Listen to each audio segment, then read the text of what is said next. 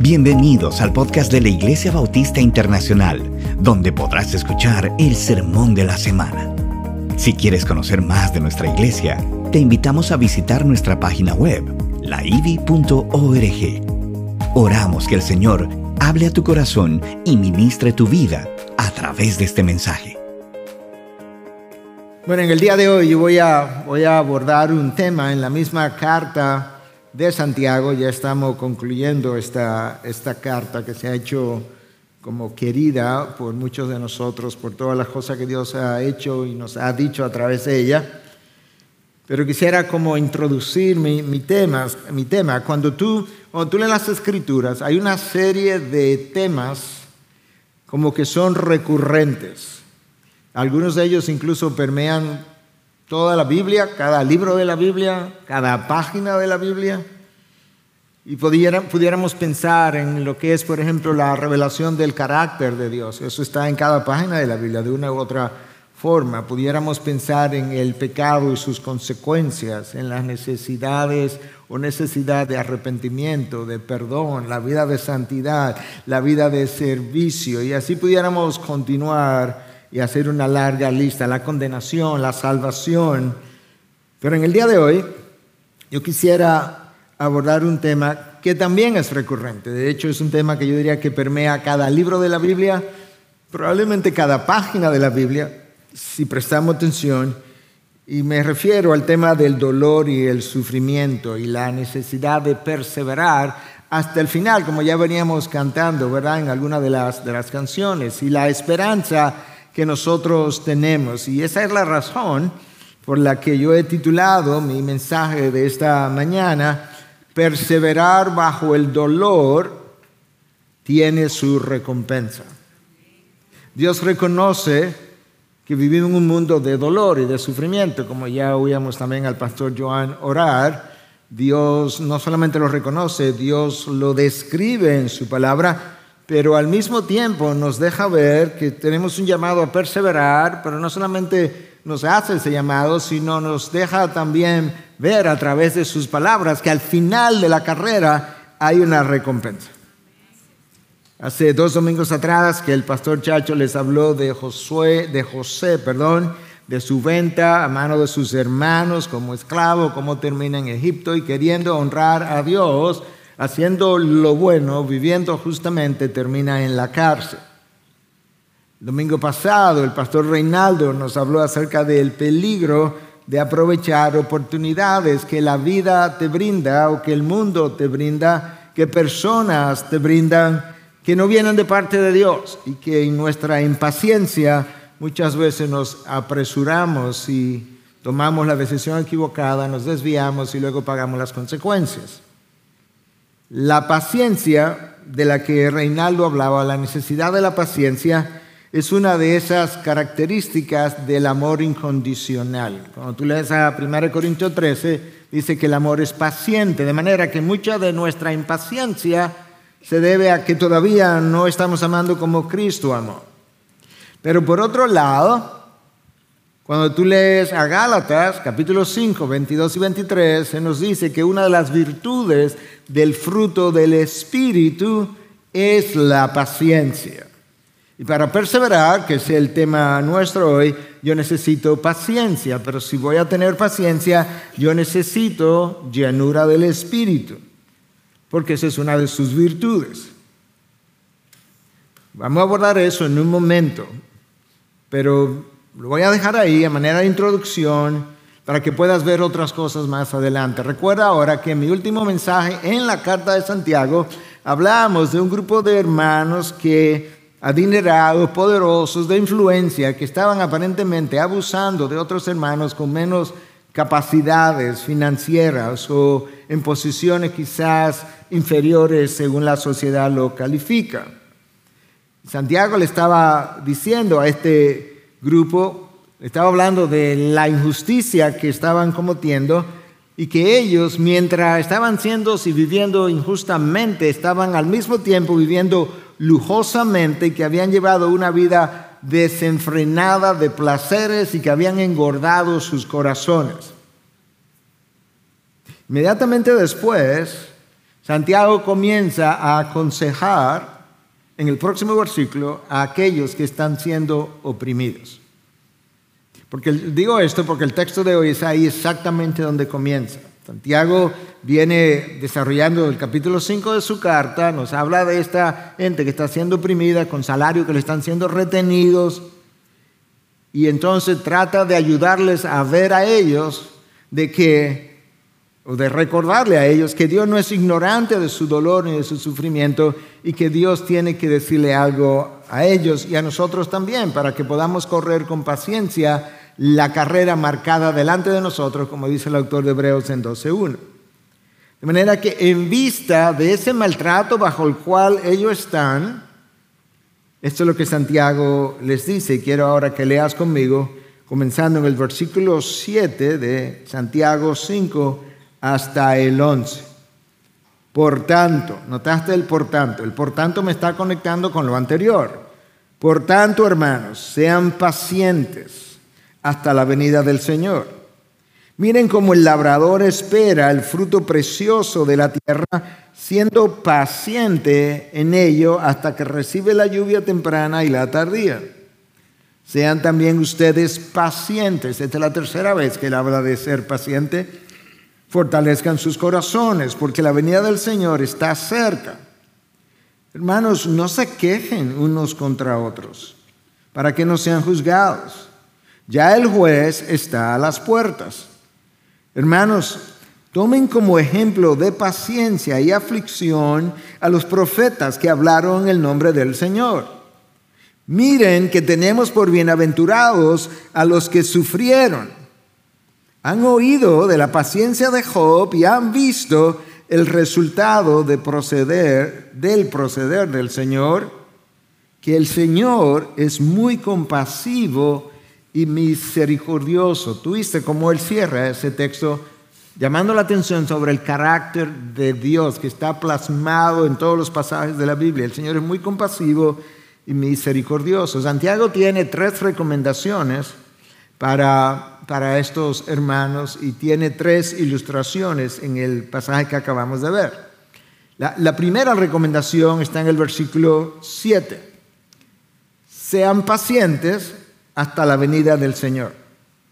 E, en vista de las aflicciones bajo las cuales ellos están, estos hermanos que no están siendo tratados de manera justa, Santiago les llama y nos llama a nosotros a ejercitar la paciencia. Cuando Santiago nos llama a ejercitar la, paciencia, Él nos brinda perspectiva y eso es algo que yo aprecio enormemente, que cuando Dios nos dice cosas, al mismo tiempo nos da cierta perspectiva para que podamos entender que eso que Él me está llamando a hacer o a vivir tiene una forma de ser visto y vivido. Y cuando Santiago comienza a decirle a este grupo, sean pacientes, inmediatamente les dicen, hermano, yo no le estoy diciendo que sean pacientes en este trabajo que tienen porque viene un trabajo mejor. No, yo no sé si viene un trabajo mejor. La, la paciencia, lo que le estoy llamando, es una que debe extenderse hasta la venida del Señor. Eh, en otras palabras, de este lado de la eternidad siempre habrá aflicción. Puedo salir de una, pero probablemente hay otra que viene de camino. Si eso es verdad, Santiago quiere que tú y yo comencemos a ajustar nuestras expectativas, porque frecuentemente caminamos, andamos, vivimos la vida cristiana con expectativas erróneas. Recuerda, este es un mundo caído, injusto, insatisfactorio y peor todavía. No es solamente que el mundo es así, nosotros somos personas caídas, autocentradas, rebeldes y todavía más, en necesidad de ser afligidos para poder Dios cultivar en nosotros un carácter santo, humilde, sabio, manso. Si tú conjugas todo eso, un mundo caído, insatisfactorio, injusto, donde viven personas rebeldes, autocentradas, y que necesitan pasar por la aflicción para que la aflicción produzca en nosotros el carácter que Dios quiere ver, entonces podemos comenzar a ajustar nuestras expectativas. Ahora, cuando la palabra nos llama a ejercitar la paciencia, como yo decía, nos va a dar perspectiva. Santiago ya nos dio parte de esa perspectiva. Esto es hasta la venida del Señor, no hasta que tú salgas de esta dificultad o tormenta en la que estás. No, no, no, tú tienes que continuar ejercitando esa paciencia. Pero como la palabra interpreta la palabra, el salmista nos dice en 37.7, escucha cómo él entiende que yo debo esperar.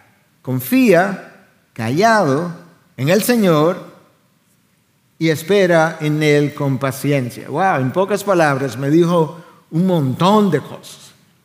Tiene que esperar en el Señor, pero la manera de hacerlo es confiado en su soberanía, en su benevolencia.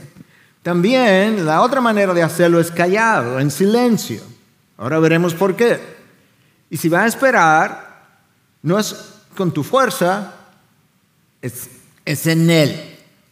Y cada una de esas recomendaciones que el salmista nos da en apenas un versículo eh, es vital porque tiene que ver con la debilidad de la carne que nos dificulta perseverar, sobre todo en medio de la dificultad y del dolor. Y la misma carne nos dificulta perseverar, aun cuando las cosas van muy bien, porque entonces nos olvidamos de Dios, comenzamos a confiar en nosotros mismos y comenzamos a desviarnos y alejarnos del camino. Ah, ah, la, semana pasada, el domingo pasado, creo que escuchamos que la carne es sumamente impaciente, de todas formas, de múltiples maneras. Y, parte del problema es que la carne no tiene otra perspectiva que no sea la terrenal, el aquí y el ahora. La carne quiere ser deleitada ahora, quiere su deleite a cualquier precio, no importa quién es destruido, aun si eres tú mismo o el otro. La, carne es eminentemente egocéntrica, es hedonista, lo que le gusta es el placer y más y solo el placer. La carne no sabe esperar. Cuando tú la deleitas hoy, quiere que la deleites mañana otra vez porque no se satisface. Esa es la carne. La, carne no es regenerada el día que tú naces de nuevo. Recuerda eso. Nosotros tenemos un cuerpo caído todavía. y la carne siempre le está diciendo a tu mente, Estoy personificando la carne. La carne está siempre diciéndole a tu mente lo que ella quiere, lo que quiere hacer.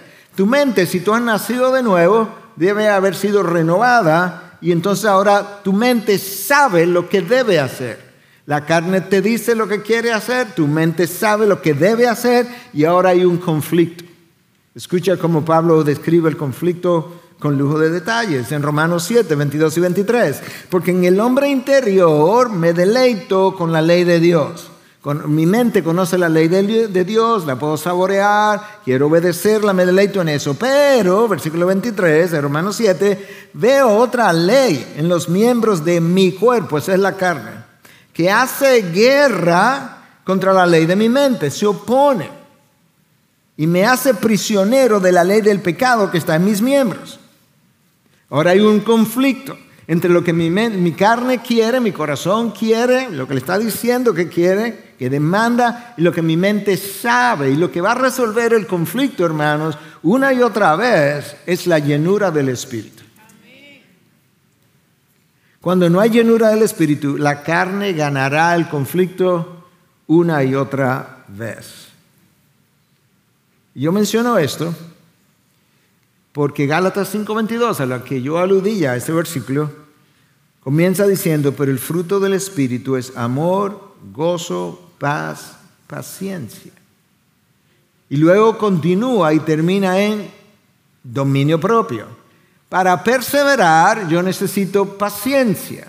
Para perseverar yo necesito dominio propio. Y sobre todo para perseverar bajo la dificultad y el dolor. Y eso solamente lo produce el Espíritu en mí.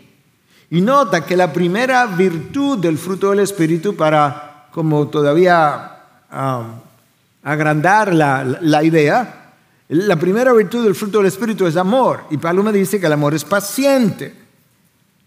De, manera, de manera que la paciencia es el fruto de renunciar a nosotros mismos y permitir entonces que el Espíritu nos controle. Porque frecuentemente me controlan mis emociones, mi mente, que la dejo ser inundada con cosas que yo mismo pienso o pensamiento que quizás Satanás se la ingenia para, poner en mi mente. Ah, somos controlados por la opinión de los otros, somos controlados por la ah, desaprobación de otros, somos controlados por las corrientes de la sociedad. Yo necesito finalmente renunciar y saber que la vida que ahora yo vivo no la vivo yo, sino que la vive Cristo en mí. Y que el Espíritu controle mi vida. El control del Espíritu nos hace pacientes. De lo contrario, seremos controlados por las emociones y iremos de aquí para allá. Entonces, dado todo eso, Santiago nos dice, sean pacientes, y se lo está diciendo a un grupo de personas que están siendo tratadas injustamente, versículo 1 al 6. Y a ellos le dice, sean pacientes hasta la venida del Señor. Y recuerda lo que el salmista nos dijo, que debemos esperar en el Señor confiado y en silencio. Recuerda esas tres cosas, cómo es que debemos esperar en el Señor, porque no lo puedo hacer de otra manera, porque si, si necesito el fruto del Espíritu para perseverar, para ser paciente, tengo que hacerlo en el Señor. Fuera del Señor no tengo el Espíritu, y si no tengo el Espíritu no tengo su fruto. Número dos, yo tengo que esperar confiado.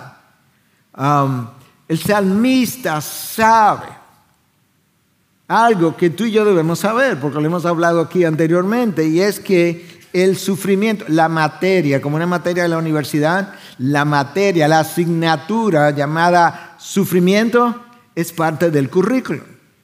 Y hay sufrimiento 101, 102, 103, 104, hasta que entre en gloria. El salmista me está diciendo que espere confiado porque Él sabe, y tú también hermano, si tienes un tiempo en la vida cristiana, la aflicción la controla el Señor. La aflicción de Job no la controló Satanás. La produjo Satanás, la controló el Señor. De la misma manera que Dios controla el viento, la lluvia, las fuerzas del mal, controla el sufrimiento. Recuerda cuando el pastor Chacho hablaba de José, cómo él soportó la aflicción y al final, cuando sus hermanos vinieron y estaban todos amedrentados, Él es quien los calma y dice, tranquilo, que esto Dios lo quiso para bien, para salvar a toda una nación. La aflicción de José estaba bajo el control de Dios. No es obra del azar, hermanos. El azar para pronunciarlo con Z, no tiene control de nuestras vidas. No sabe lo que yo necesito. No sabe cuándo hacer comenzar una aflicción y cuándo hacerla terminar. Son obra de las manos de Dios, por razones que tú y yo muchas veces no entendemos. Pero el salmista nos llama a confiar y la confianza es en qué? En el carácter de Dios, en su amor, gracia, benevolencia, soberanía. Hermanos, el mejor barómetro de una iglesia o de tu vida no es la teología que dice creer. No, no, no, no. Es la confianza con la que vive después de haber sido informado por la teología. Y de ahí la pregunta, creo que le, conté esa historia del pastor rumano que vino a Estados Unidos y le preguntó al pastor Ken Hughes en una ocasión, este fue Richard Woodbrand, yo creo que te lo dije recientemente, que si su iglesia era una iglesia que creía la Biblia o una iglesia que vivía la Biblia. Santiago nos está diciendo, vive lo que dices. El salmista nos llama a ser pacientes en silencio. Y la razón es que nuestro Dios es el Señor de la aflicción. Y el mejor ejemplo de cómo se espera con paciencia, bajo aflicción, en silencio, lo dio su Hijo, que vino, cerró su boca y como oveja que va al matadero, así pues, sin abrir dicha boca, entendiendo esto es providencia de mi Padre. Yo le dije hace un rato en el jardín que se haga tu voluntad y no la mía. Estos clavos son su voluntad. Si Dios es quien trae o permite la aflicción de nuestra vida, lo único que yo puedo hacer, o lo primero que debo hacer, es orar para reconocer el señorío de Dios sobre nuestras vidas y dar gracias a Él por su bondad. Hermanos, el Señor, Dios, es el Señor de los buenos tiempos y es el mismo Señor de los peores tiempos. Nada escapa a su control. Moisés entendió eso. Recuerda que cuando vinieron a quejarse contra él, Éxodo 16, él le dice en el versículo 8, sus murmuraciones no son contra nosotros, sino contra el Señor. Esta idea de salir al desierto vino de Dios. La idea de yo regresar del desierto para Egipto vino de Dios. Esta falta de agua es Dios que no nos ha dado agua todavía. La falta de, um, de lo que tú quieras, ¿verdad? En un momento dado, la, la necesidad que está experimentando, la mano de Dios lo está regulando. Entonces, si Dios orquesta, controla, dirige la aflicción, el salmista nos dice, es la razón para esperar en silencio. Mira a Cristo. Dios sabe lo que hace. Hermano, escúchame. Yo no sé cuál es tu dolor, yo no lo estoy minimizando, puede ser horrible, se puede sentir como lo peor que tú puedes atravesar en tu vida. Y no quiero minimizar eso. Lo que sí yo quiero decir es que el Señor es Él, o Dios, o Cristo, como quiera lo que lo quiero decir, está en control de ese dolor. Porque Él es soberano.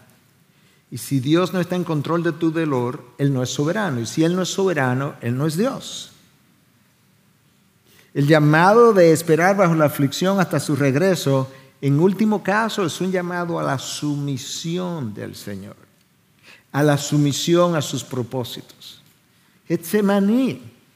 Con frecuencia mi mente se encuentra en Getsemaní, en el jardín del Edén, porque son momentos como que tienen tanta enseñanza.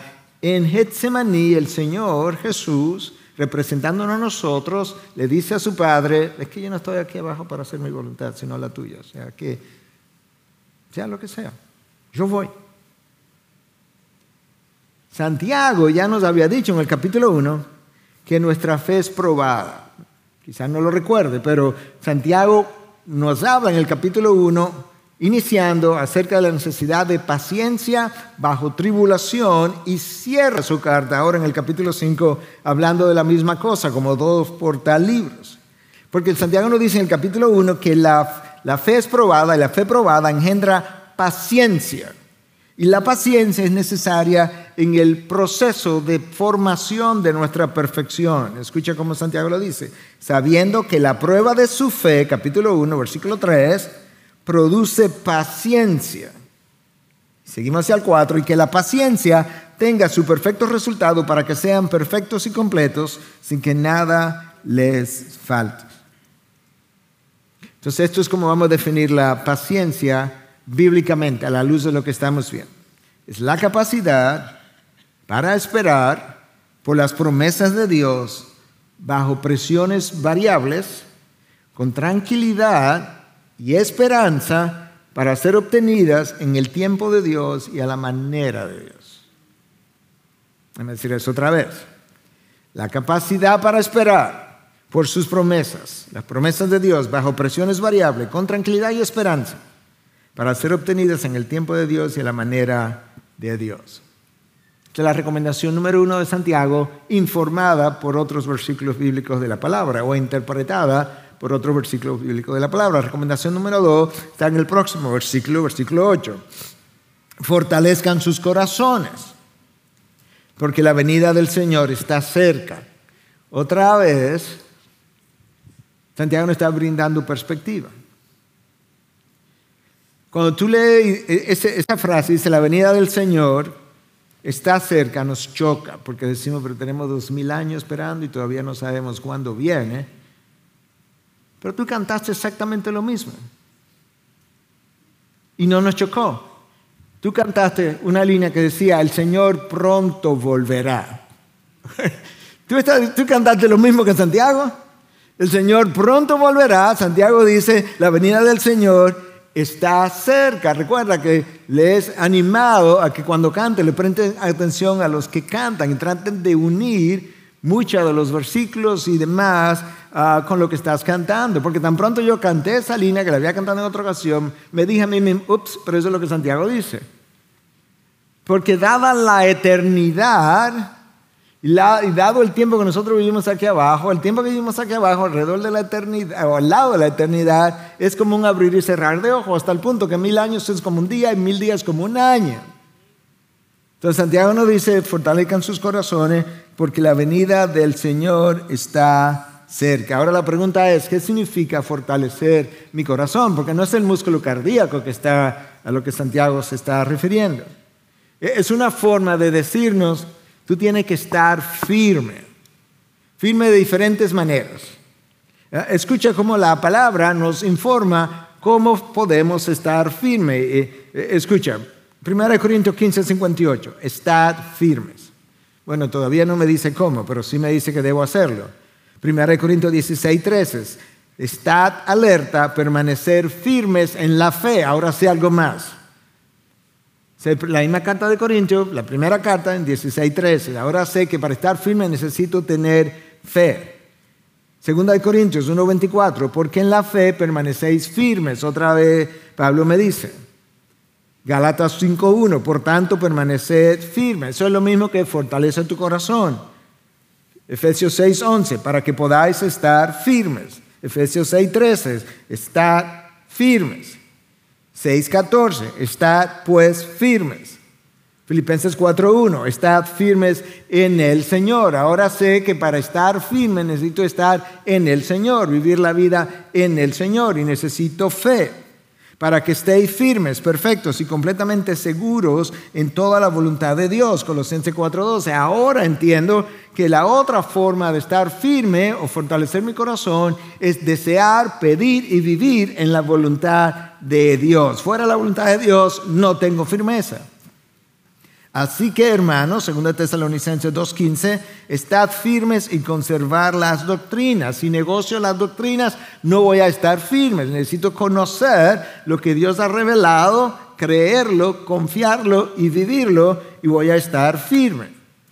Primera de Pedro 5.9, pero resistirle, Satanás, firmes en la fe. De manera que cuando Santiago me dice que fortalezca mi corazón, no me está diciendo que espere pasivamente, no, yo necesito fortalecer mi corazón creyendo lo que Dios ha revelado, confiado en la voluntad de Dios, pedir la voluntad de Dios, desear la voluntad de Dios, vivir la voluntad de Dios. Y yo necesito fe en ese Dios. De hecho, todos los versículos que te leí tú lo puedes resumir bajo tres sombrillas. Podemos y debemos estar firmes en la fe, podemos y debemos estar firmes en la voluntad de Dios, porque eso nos va a ayudar a esperar confiado. Um, y debemos esperar firmes en las doctrinas que hemos aprendido.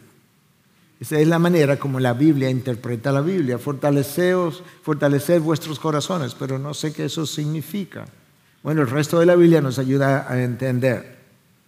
E, esperar con la actitud correcta es vital, hermano no solamente para tu estabilidad emocional, mental, eh, y no solamente para honrar a Dios, es vital porque la manera como esperas, bien o mal, es un buen o mal testimonio para los que todavía no han creído. Escucha Pedro en su primera carta 2.12, mantener entre los gentiles una conducta irreprochable.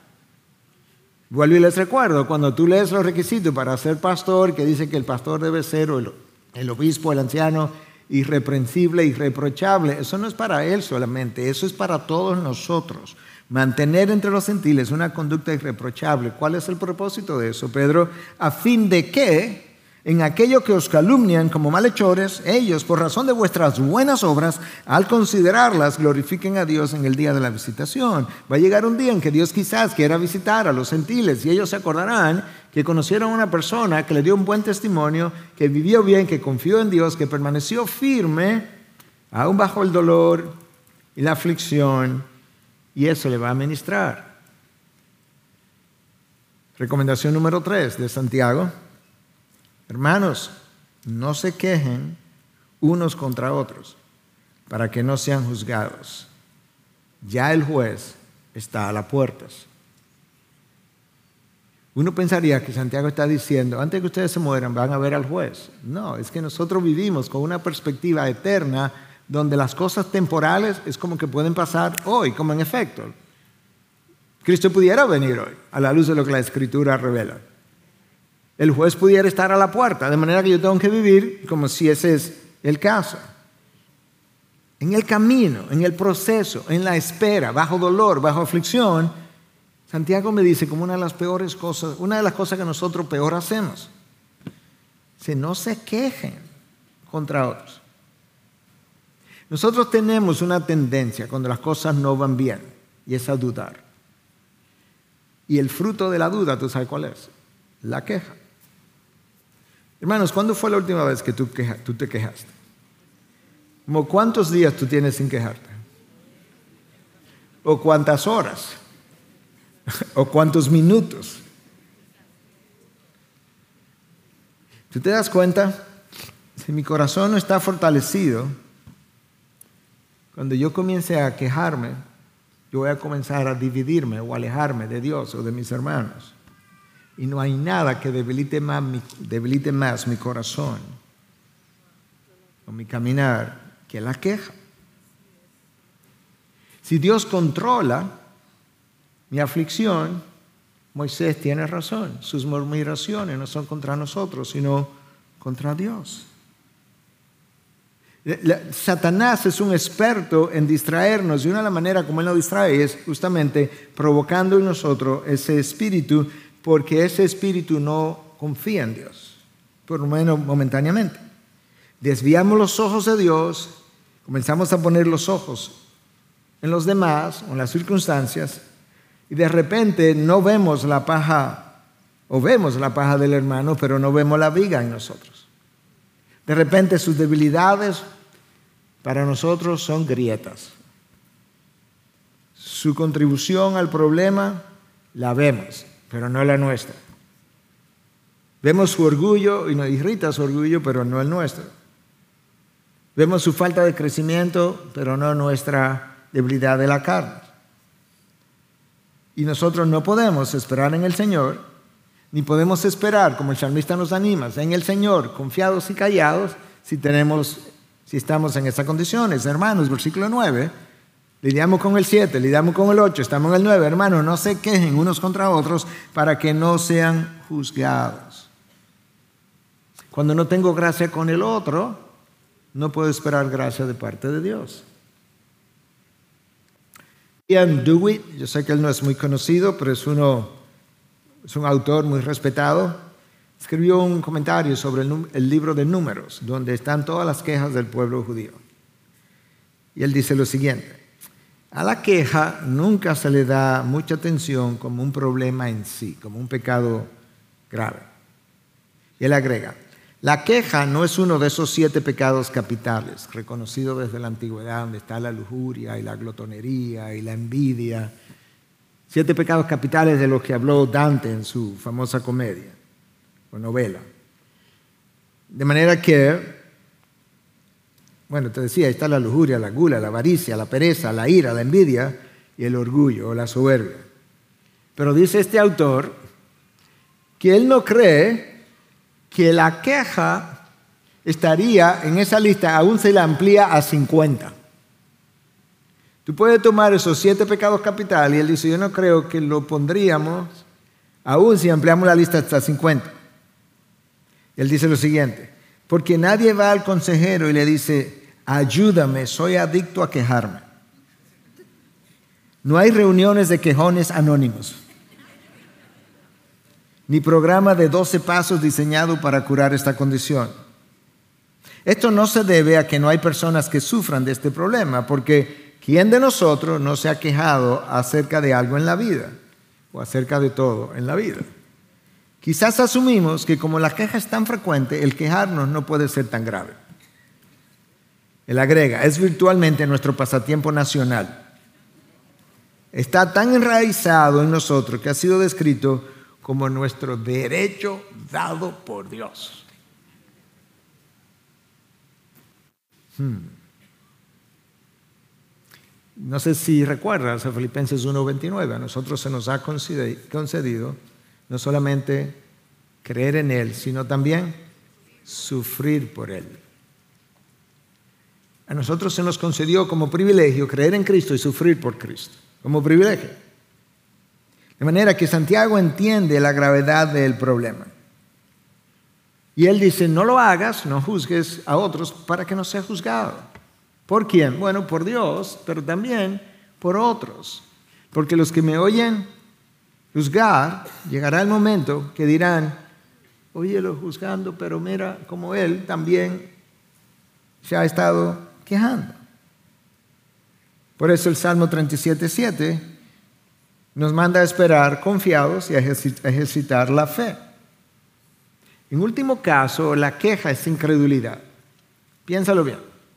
Si Moisés tiene razón, Dios, hablando por medio de él, cuando dice sus murmuraciones no son contra nosotros, sino contra Dios, entonces la fe es incredulidad. No creo que Dios está pendiente o de la situación en la que me encuentro, o del dolor que estoy padeciendo, o no sabe lo cansado que estoy, y tampoco creo que Él tenga nada que ver con esto. Entonces Santiago nos da esta tercera ilustración y pasa a darnos tres nos dio tres recomendaciones y pasa dando tres ilustraciones. La primera ya estaba arriba, en el versículo 7. Miren cómo el labrador espera el fruto precioso de la tierra, siendo paciente en ello hasta que recibe la lluvia temprana y la tardía. La lluvia temprana es alrededor, en esa, en esa área, alrededor de octubre, noviembre, quizás principio de diciembre, la lluvia tardía ya como marzo, abril.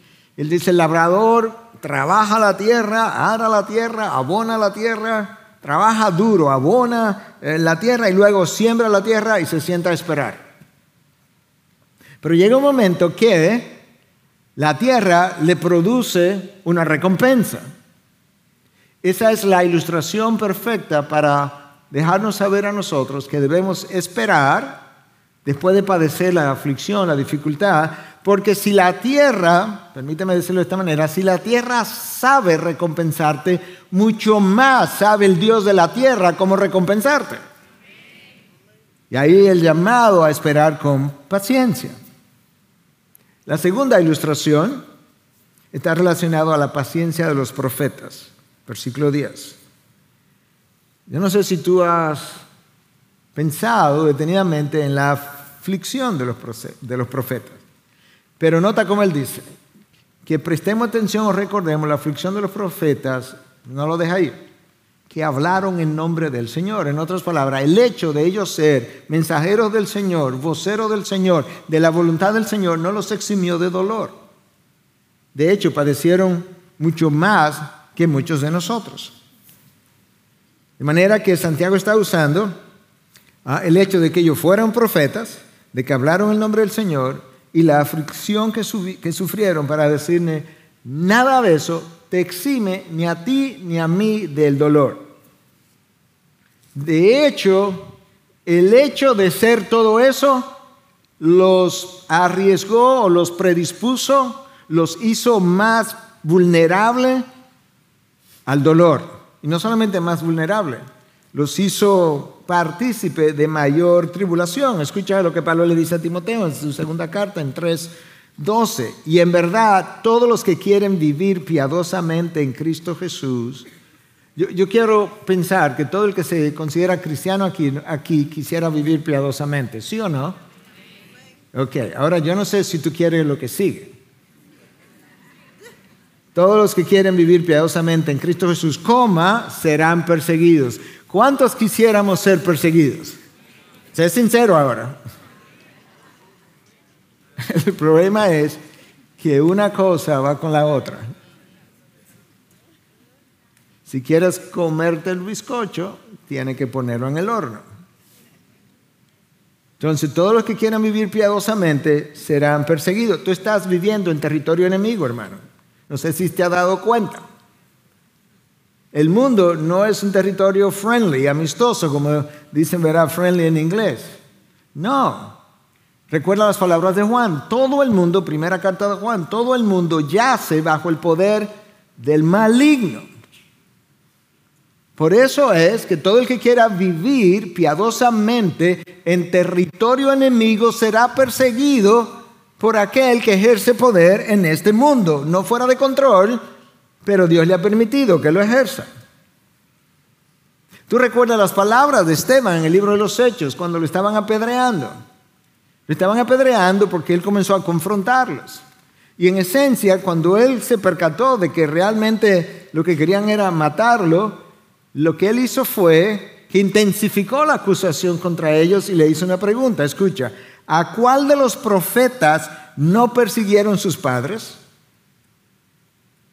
De eso que está hablando Santiago. Recuerden la paciencia de los profetas que eran portadores, voceros de Dios, que hablaron en nombre del Señor y cuánto sufrieron. Y ahora Santiago dice, dime uno solo, uno solo que sus padres no hayan perseguido. Ellos mataron a los que antes habían anunciado la venida del justo, del cual ahora ustedes se hicieron traidores y asesinos. ¿Te imaginas que yo le diga eso a ustedes que me están escuchando? Esteban se lo dijo. Y por eso es que el texto del libro de los Hechos dice que ellos crujieron los dientes en ese momento. ¡Ah! Y le entraron a pedradas. Vivir una vida virtuosa, hermanos, no es, vivir una, no es vivir una vida sin problemas. No nos garantiza eso, de hecho creo que te garantiza lo opuesto. Si piensan en el pasado, los que vivieron piadosamente les fue peor. Aparentemente. José, vendido por sus hermanos, acusado de algo que él ni siquiera quería hacer. Moisés criticado por Aarón, su hermano, Miriam, su hermana. Daniel echado en el pozo de los leones, sus tres amigos echados en un horno de fuego. A Oseas se le pidió que se casara con una prostituta para ejemplificar las infidelidades de Israel. Si yo hubiese sido Osea y el Señor me dice, Osea, tienes que casarte con una prostituta, yo le he dicho, Señor, Osea, que tú me estás pidiendo a mí que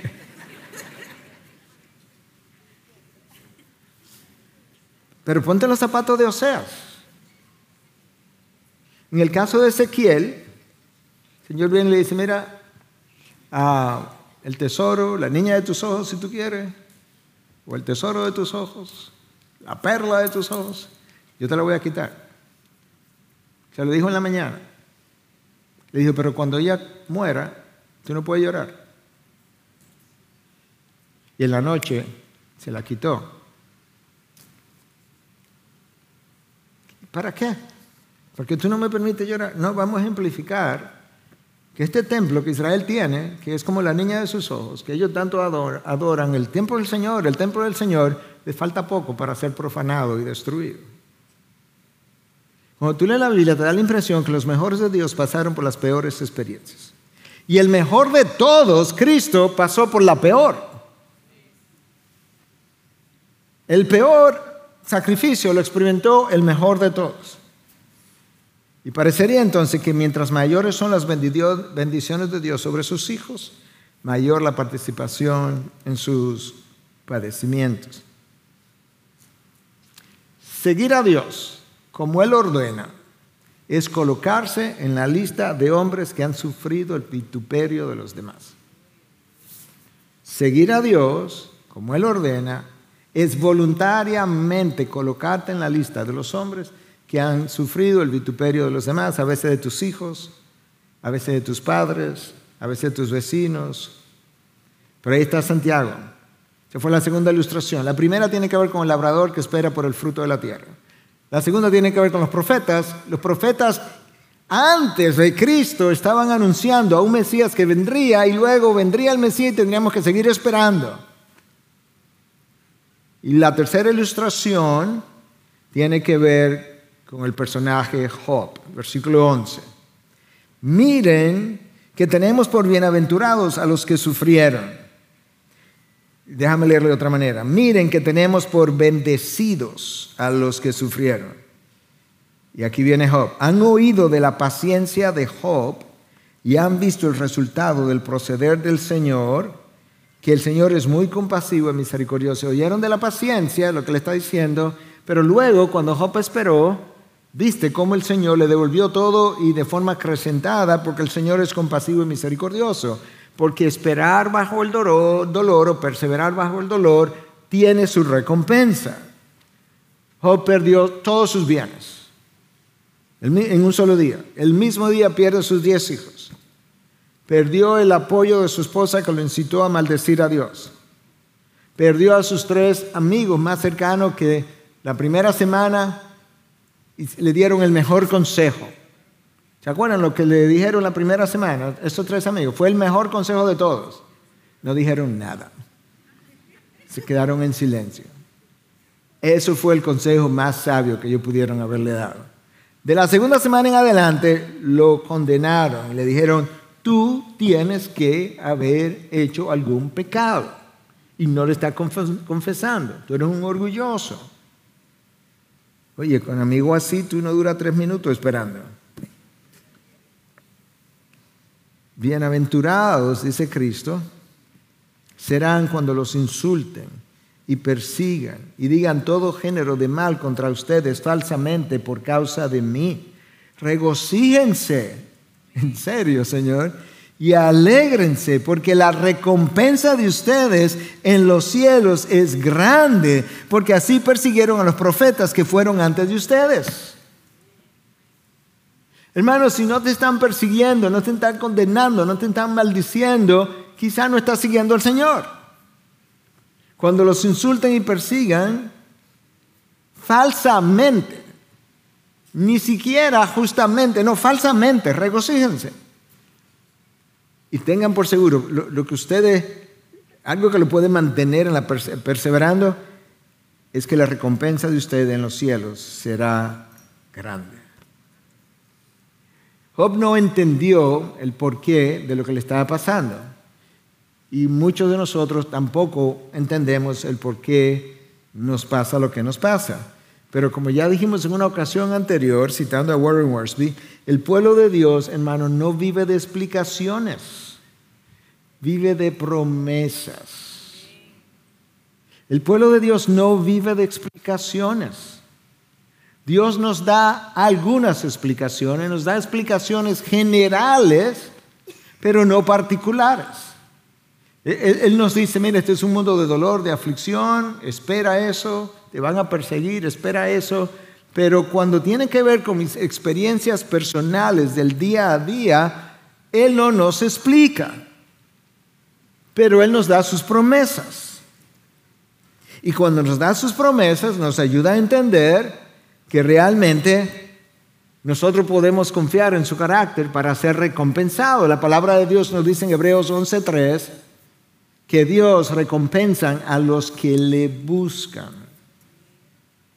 Dios recompensa a los que le buscan y que le buscan intensamente.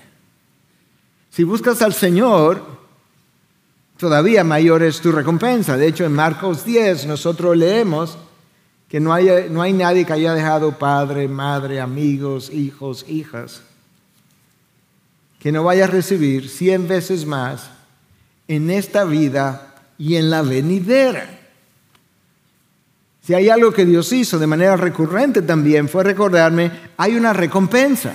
Hay una espera, pero hay una recompensa y no es pequeña.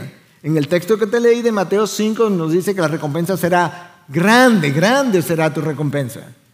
Pero luego en el texto de Marcos que te acabo de citar, el capítulo 10, nos dice, no, tú vas a recibir 100 veces más de lo que, de lo que diste, de lo que dejaste.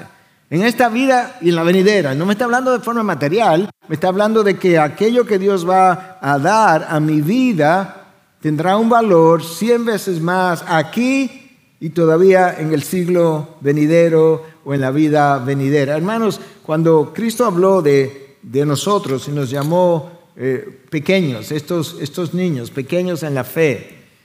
Le dice que el que haya dado aún un vaso de agua al más pequeño de estos, hermano, ¿qué puede ser más insignificante que un vaso de agua? El que le haya dado un vaso de agua a uno de estos mis pequeños será recompensado en la próxima vida. ¿Tú estás oyendo?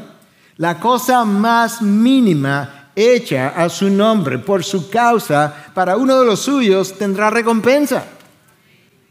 Eso es impresionante.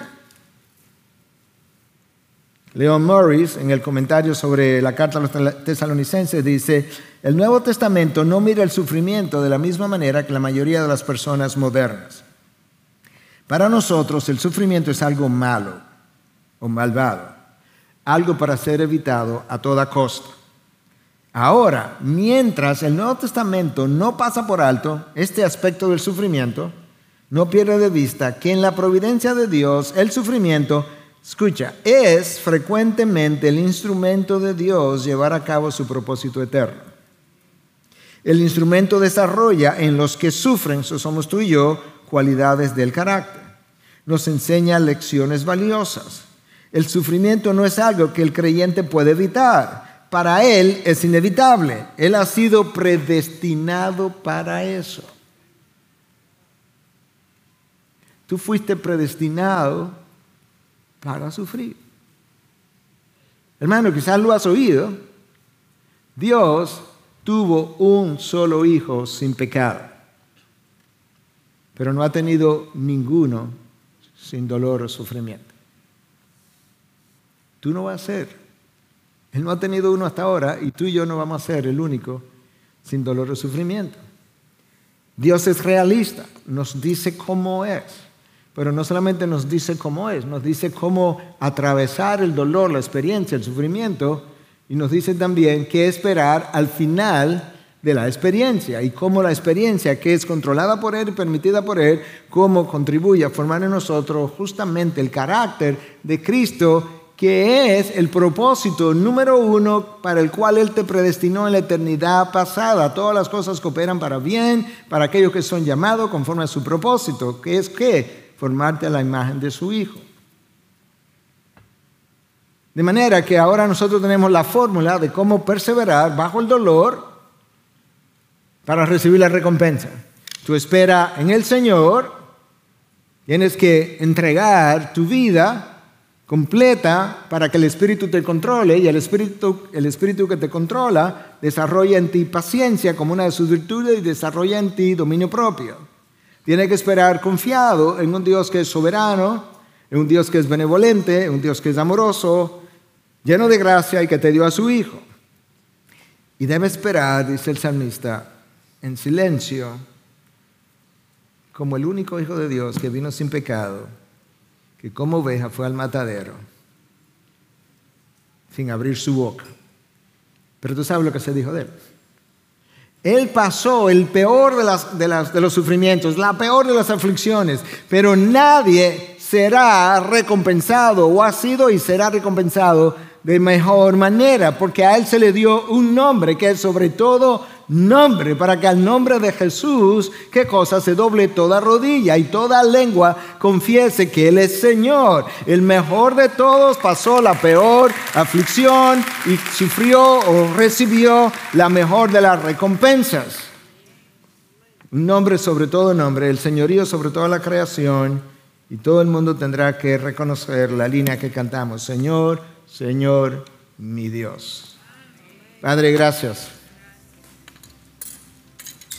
por ayudarnos a enfocar otra vez de cómo vivir la vida aquí debajo en el poder del Espíritu que vino de allá arriba para la gloria del Dios que habita en el cielo que es alto y habita de forma sublime en presencia de los serafines que cantan y tú escuchas, Santo, Santo, Santo. Señor, ayúdame a esperar sabiendo que la recompensa no tardará. Gracias por tu Hijo Jesús que modeló cómo esperar, cómo callar, cómo confiar, para luego mostrar cómo se nos recompensará a nosotros. Es en su nombre que hemos orado. Amén.